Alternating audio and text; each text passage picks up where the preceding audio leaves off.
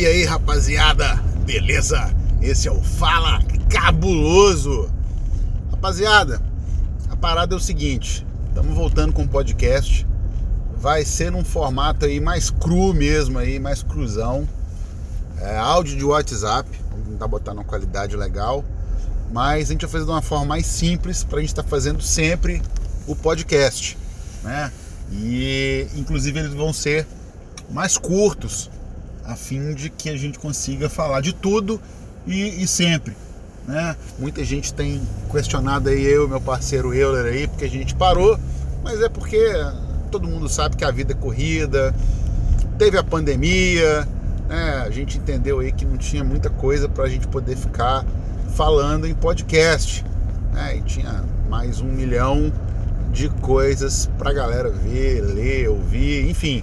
O nosso negócio é bola, a bola voltou a rolar, a gente volta com o podcast, beleza? O papo aqui hoje é Cruzeiro 1, Caldense 0, ou Caldense 0, Cruzeiro 1. Resultado que eliminou o Cruzeiro do Campeonato Mineiro, porque o Cruzeiro precisava de fazer três gols de diferença na Caldense e não conseguiu. E não conseguiu por quê? Né? Primeiro a gente tem que dizer o seguinte: é, não dá para atribuir a eliminação do Cruzeiro no Campeonato Mineiro ao Enderson Moreira e ao futebol que o Cruzeiro apresentou aí contra o RT Caldense.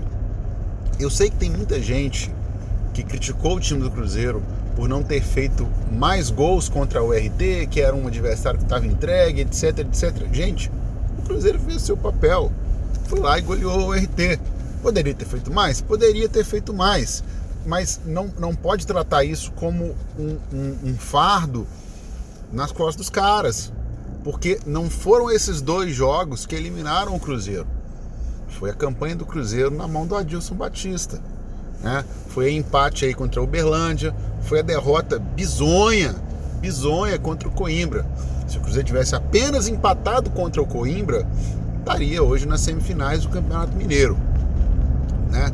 Uh, falando especificamente do jogo, eu, eu assim, eu acho que o Cruzeiro lutou muito, lutou contra um monte de coisa. Primeiro ele lutou contra o, o gramado horroroso, horroroso do Ronaldão, é um absurdo. O Campeonato Mineiro, que já não é lá essas coisas, continuar mandando jogos num, num campo que era um pasto, essa é a verdade.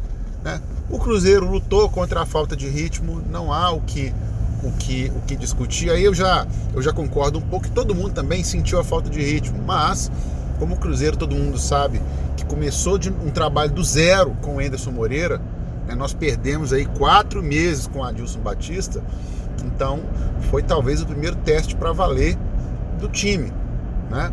E o Cruzeiro lutou contra essa situação bizarra, bizarra que ele se encontrava, de ter que fazer três gols numa, numa Caldense que estava na boa. Né? Ela, ela mandou o jogo num campo ruim, um campo que favorece o time com menor técnica, e ela só precisava de se defender, e assim o fez, eu acho que até com alguma qualidade. O time da Caldense não foi um, um cachorro morto. Né? Contudo, também não assustou muito o, o Cruzeiro. Eu acho que, que teve um, um, bom momento ali no, no final do, do primeiro tempo, que o time da Caldense tentou fazer uma blitz, mas também de forma desordenada. Um, um outro chute do, do mensalão, que nome, hein? Que assustou o Fábio, mas eu acho que, que ficou só nisso. Né? O Cruzeiro mostrou aí um, um Regis bastante lúcido, gostei muito do Regis. Mostrou um, um Patrick Bray em momentos bons, em momentos ruins, oscilou bastante, né? e mostrou que Maurício está muito fora de ritmo, sentiu um pouco aí os dois jogos e o Estênio sentiu o peso da camisa. Não sei, não sei se, se, se o Estênio é, é, é, isso tudo. Tem que dar a chance para ele. Talvez esse torneio Independência seja uma boa. Já o Maurício, eu acho que precisa do Anderson chegar, conversar mais, ver se ele está se sentindo confortável nesse posicionamento aí caindo um pouquinho ali mais para o lado esquerdo, né? no começo do ano ali ele jogava até um pouco mais pelo, pelo meio.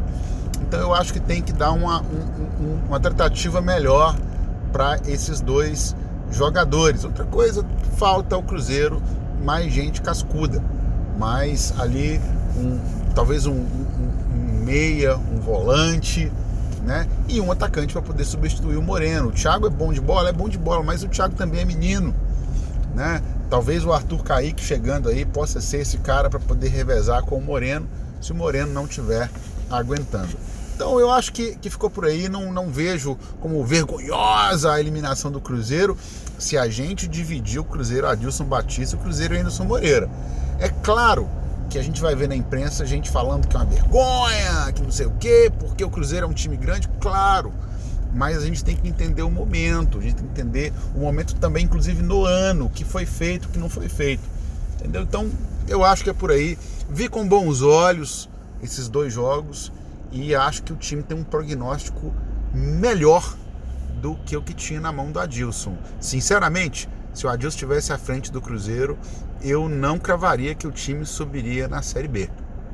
Mas, mas é isso. Agora é aguardar, aí se preparar para o jogo contra o CRB, para ver se a gente consegue reverter essa vantagem. Vai ser de, de novo, vai ser um jogo muito difícil, mas eu acho que dessa vez o Cruzeiro vai ter alguns fatores mais interessantes. Um é um pouquinho mais de ritmo de jogo, Dois, o gramado lá do campo do CRB não é essa porcaria que é foi o campo do Ronaldão hoje, né? E três, talvez um, um, um tempinho a mais entre os jogos. Eu acho que de repente você vai dar um tempo melhor para o Anderson pensar mais o time. Mas é isso aí por hoje. Galera, de novo a gente vai continuar mandando esses, esses áudios aí via WhatsApp aí nesse formato cruzão. Espero que vocês gostem. Não se esqueça de curtir as nossas páginas aí, nossas redes sociais e mande seus feedbacks. E é isso aí. Fala cabuloso!